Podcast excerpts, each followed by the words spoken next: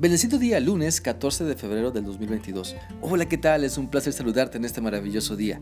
Te para que sigamos meditando en lo que la Biblia nos enseña en la primera carta de Pedro capítulo 2 y estamos analizando el versículo 9, el cual dice así. Pero ustedes son linaje escogido, real sacerdocio, nación santa, pueblo que pertenece a Dios, para que proclamen las obras maravillosas de aquel que los llamó de las tinieblas a su luz admirable. En días pasados, al estudiar este pasaje de la Biblia, Dios nos ha mostrado lo importante que es vivir como escogidos, como hijos de Dios que conocemos su voluntad y estamos comprometidos en representarle en cualquier tiempo, lugar y ocasión. Porque Dios nos ha escogido para ser de bendición a otros. Dios nos ha escogido para que le representemos como sacerdotes, es decir, que podamos guiar a otras personas para que se acerquen a Dios, le amen con todo su corazón, le conozcan, tengan una relación de amor con Él y se sometan a lo que Dios nos está mostrando en su palabra. Bueno, también este pasaje de Primera de Pedro 2, versículo 9, nos enseña que somos nación santa, lo que significa que Dios nos ha escogido para que nos esforcemos en vivir en santidad. Dios nos ha escogido para que no andemos pecando deliberadamente.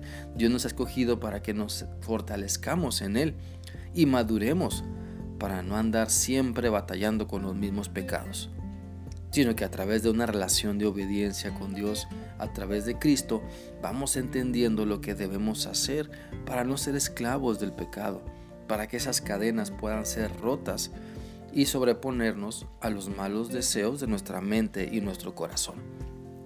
La Biblia dice en Isaías 40:31 lo siguiente, pero los que confían en Dios siempre tendrán nuevas fuerzas, podrán volar como las águilas, podrán caminar sin cansarse y correr sin fatigarse.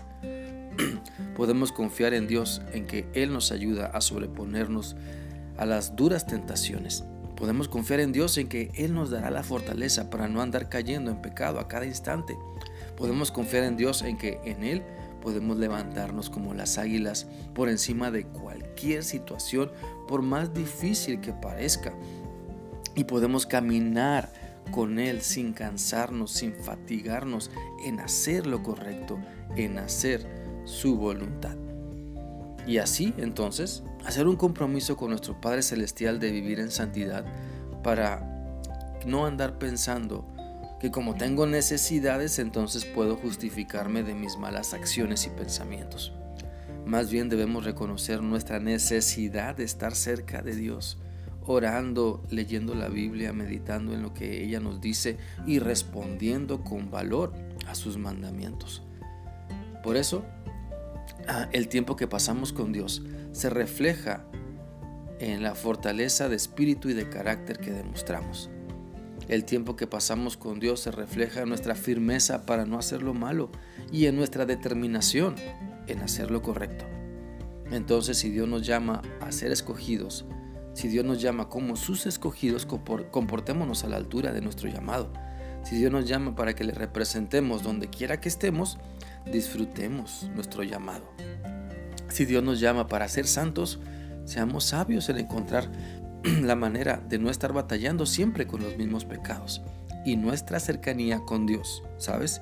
Nuestra cercanía con Dios nos ayuda para estar lejos de la maldad que quiere corromper nuestra vida. La Biblia también nos enseña en Levítico 11:44 lo siguiente. Porque yo soy Jehová su Dios, Ustedes por lo tanto se santificarán y serán santos porque yo soy santo. Así que no contaminen su persona con ningún animal que se arrastre sobre la tierra.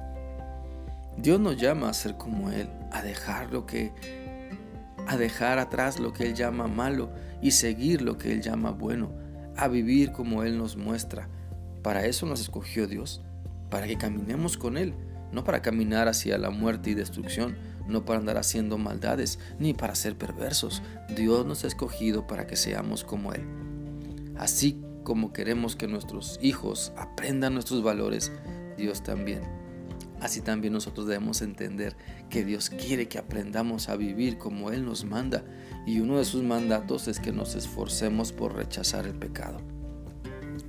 Por lo tanto es importante reflexionar en si nuestra relación con Dios nos está llevando lejos del pecado ¿O estamos haciendo una mezcla chocrosa de pecado con Biblia? Mira, si le creemos a Dios, si le creemos que nuestras acciones lo reflejen, si nos vemos como hijos de Dios, que nuestras acciones reflejen que nos estamos sujetando a nuestro Padre Celestial y que su voluntad nos da gozo, que su voluntad es lo mejor para nuestra vida. Te animo para que hoy y cada día podamos pedirle a Dios la fortaleza, la sabiduría, para que nuestra mente no caiga en pecado, que luego se refleje en nuestra mirada, que luego se refleja en nuestras palabras y acciones. Hagamos un compromiso entonces con Dios de vivir en santidad. Esforcémonos, realmente esforcémonos cada instante por cumplir con lo que Él nos muestra en su palabra, porque el Dios de todo amor quiere lo mejor para nuestra vida. Espero que esta reflexión sea útil para ti y que sigas permitiendo que Dios te muestre lo importante que es vivir en santidad.